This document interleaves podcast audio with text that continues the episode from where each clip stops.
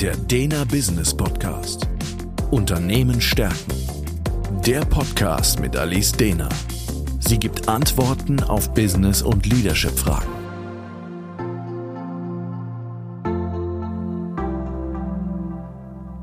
Herzlich willkommen zum Dena Business Podcast. Mein Name ist Alice Dehner und Thema heute: Die Schuldfrage ist geklärt. Recht habe ich sowieso. Nur das Problem ist leider nicht gelöst. Der Status quo. Wahrscheinlich kennen viele von Ihnen die Situation. Ein Problem ist in einem Team oder in einem Projekt aufgetaucht und es gibt ein Meeting dazu, um das Ganze zu besprechen und zu lösen. Alle versammeln sich, das Problem wird zur Sprache gebracht und dann geht es los. Die Diskussion über Schuld und Sühne ist entfacht. Jeder, dem versucht wird, den schwarzen Peter zuzuschieben, hält ein leidenschaftliches Plädoyer, um seine Unschuld zu beweisen und andere zu beschuldigen und damit den schwarzen Peter weiterzuschieben. Es wird versucht, die perfekte Rekonstruktion der Vergangenheit zu finden. Nur dummerweise sind die Erinnerungen über den Informationsfluss, die Zusammenarbeit, die Gespräche und den genauen zeitlichen Hergang zu dem Thema sehr unterschiedlich. Nun wird darüber diskutiert, wer mit seiner Re Rekonstruktion oder mit seiner inhaltlichen Interpretation in Bezug auf einen Aspekt oder ein Thema Recht hat. Die nächste Stufe der Debatte ist erreicht. Nach einer Stunde ist das Meeting vorüber. Die Schuldfrage ist eventuell geklärt und vielleicht habe ja sogar ich recht. Nur das Problem ist immer noch das Problem und vor allem nicht gelöst. Der Ansatz. Fangen wir an mit dem Recht haben. Recht haben ist ein so schönes Gefühl, das irgendwie zutiefst in unserem menschlichen Genen eingeschrieben zu sein scheint, dass ich unbedingt Recht haben will. Ich gebe ganz ehrlich zu, auch ich habe wahnsinnig gerne Recht. Aber Recht haben ändert leider nichts und es zeugt von menschlicher Größe, wenn man es schafft, auf das Recht haben zu verzichten. Etwas, was ich ziemlich vergeblich noch versuche, meiner älteren Tochter beizubringen, um Streitigkeiten mit ihrer Schwester zu minimieren. Coaches oder Teams, wo das Recht haben auch so eine wichtige Kategorie ist, erzähle ich gerne die Geschichte vom Rabbi. Der Rabbi hat eine offene Sprechstunde und ein Mitglied der Gemeinde kommt zu ihm und erzählt ihm, wie schlimm sein Nachbar ist, was der alles Schreckliches getan hat, wie er sich von ihm gemobbt fühlt und das Gefühl hat, dass völlig übergriffig mit seinem Grundstück und so weiter umgegangen wird. Der Rabbi hört sich das alles sehr aufmerksam an und sagt am Schluss, ja, da hast du recht. Tief befriedigt geht dieser Mann von diesem Gespräch weg und denkt, ha, der Rabbi hat mir recht gegeben. Keine halbe Stunde später steht besagter Nachbar beim Rabbi. Auch er erzählt, wie schlimm sein Nachbar ist, was er alles getan hat, wo er ihn sabotiert hat und wie schlimm er sich verhält. Auch das hört sich der Rabbi wieder alles sehr geduldig an und sagt am Schluss, ja, da hast du recht. Auch er geht tief befriedigt aus diesem Gespräch heraus und denkt, der Herr Rabbi hat mir recht gegeben. Da kommt die Frau vom Rabbi zum Rabbi und sagt, du, ich habe gerade hier im Hintergrund gearbeitet und beide Gespräche mitbekommen. Das kannst du doch nicht machen. Du kannst doch nicht dem einen Nachbarn sagen, er hätte recht und dann dem anderen Nachbarn auch sagen, er hätte recht.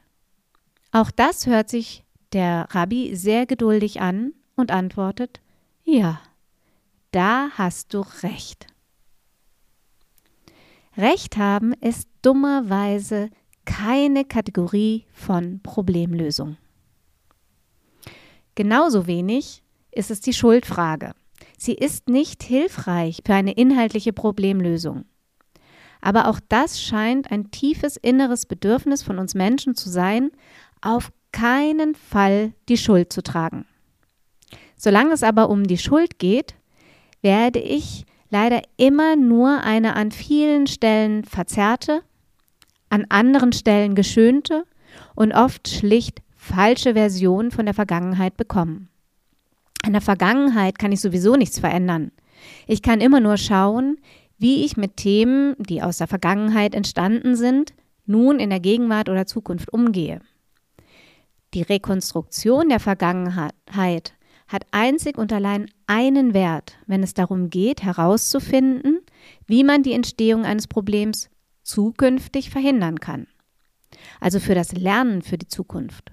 Solange es aber um die Schuldfrage geht, werde ich keine für diese Zwecke verwertbare Version der Vergangenheit bekommen, da ja verzerrt, geschönt, schlicht falsch. Möchte ich als Führungskraft also Meetings zu mehr Lösungsorientierung führen, mehr Zusammenarbeit führen, muss ich es irgendwie schaffen, die Schuldfrage beiseite zu räumen und den Fokus Richtung Zukunft zu lenken. Die Lösung. Bei vielen Teams hilft es, die Idee eines hauptamtlich Schuldigen einzuführen. Das heißt, eine Person oder im, wie ich oft empfehle, rotierenden System entscheidet man, wer ist eigentlich hauptamtlich schuldig. Ist das einmal festgelegt, kann man in Meetings die Schuldfrage eigentlich ziemlich schnell klären. Kommt ein Thema auf, wo angefangen wird, der schwarze Peter hin und her zu schieben und die Schuldfrage zu klären, kann man schlicht intervenieren und fragen, oh, wer war diesen Monat hauptamtlich schuldig? Hm, das ist der Peter oder der Hans dann können wir die Frage ja beiseite legen und uns direkt um die Lösungsfindung kümmern. Das ist eine systemische Intervention, die oft sehr gut funktioniert, um den Fokus eben aufs Wesentliche zu richten. Um dann immer mehr den Augenmerk auf die Zukunft und die Problemlösungen zu lenken, finde ich die Herangehensweise von Solution Focus Ansätzen extrem hilfreich. Diese agieren unter dem Motto No Problem Talk, Only Solution Talk. Der Ausgangspunkt ist dann oft, dass man erstmal schaut, wie soll eigentlich der Zielzustand sein. Also wirklich mit dem Blick in die Zukunft beginnt. Wie ist es, wenn unser Problem gelöst ist? Was bedeutet es für alle Beteiligten und ihre Abteilungen? Wie prägt es aber auch unsere weitere Zusammenarbeit im Team, im Projekt? Denn werden hier auch zwischenmenschliche Themen mit einbezogen, erhöht es die Chance, zukünftiges Silo-Denken zu vermeiden. Denn häufig ähm, kommen durch so ein Problem auch zwischenmenschliche Antipathien auf. Und wenn ich da schaffe, auch wirklich das Team wieder näher zusammenzubringen, sei es mein eigenes Team oder in einem Projekt, desto besser schaffe ich es, auch zukünftige Themen zu klären. Habe ich so eine Zukunft ausgestaltet? Also wie sieht eigentlich so eine Lösung aus? Wie ist der Sollzustand? Und wie arbeiten wir dann zusammen? Dann kann man zum Beispiel auf einer Skala von 0 bis 10, also 10 ist, unser Problem ist zur absoluten Zufriedenheit gelöst und 0 ist das absolute Gegenteil davon. Dann kann man auf dieser Skala entscheiden, gemeinsam im Team, wo stehen wir in Bezug auf unsere Problemlösung? Wo stehen wir mit unserem Projekt? Wo stehen wir mit unserem Team? Habe ich das definiert? Dann kann man als nächstes nach oben schielen und schauen, was gibt es als nächste kleine Schritte, um der Problemlösung näher zu kommen. Und zwar nicht gleich, um das Problem komplett zu lösen, sondern um der Lösung vielleicht zu 0,5 Prozentpunkte oder einen Punkt näher zu kommen. Häufig werden bei so einem Verfahren Ideen entwickelt, wie dass bestimmte Personen sich besser abstimmen müssen, gemeinsam etwas erarbeiten sollte oder Kompromisse tun sich auf. Alles wieder sehr hilfreich für den Abbau des Silo-Denkens, gerade in Projekten. Sehr häufig suchen wir nämlich in solchen Meetings die eine Lösung, die eine Lösung, die das Problem gleich komplett und zur absoluten Zufriedenheit löst. Diesen einen großen Schritt, den häufig sogar nur einer gehen soll. Aber meist sind es eben ganz viele kleine Schritte, die gemeinsam als Team gegangen zu einer großen Veränderung und Lösung führen können. Und diese kleinen Schritte, die kann ich viel eher erarbeiten, wenn ich da wirklich auch schrittweise vorgehe. Das andere ist, dass man dann auch noch schauen kann, wenn man sich nicht bei der Null ähm, eingeordnet hat, was machen wir eigentlich schon alles richtig? Also das heißt, wo in der Zusammenarbeit läuft es schon so gut, dass wir uns eben nicht bei der Null eingeordnet haben? Wovon sollten wir mehr machen? Welche Absprachen funktionieren richtig gut? Was können wir daraus lernen? Das heißt, auch hier lernen aus dem, was schon funktioniert. Und solche Art Gespräche Richtung Lösung zu kommen, funktionieren nur, wenn die Schuldfrage nicht mehr im Raum ist und alle auf das Recht haben, verzichten können.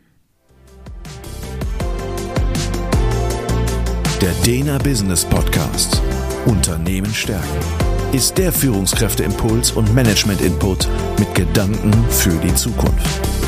Für weitere Informationen und Fragen finden Sie uns im Internet unter www.dena.academy.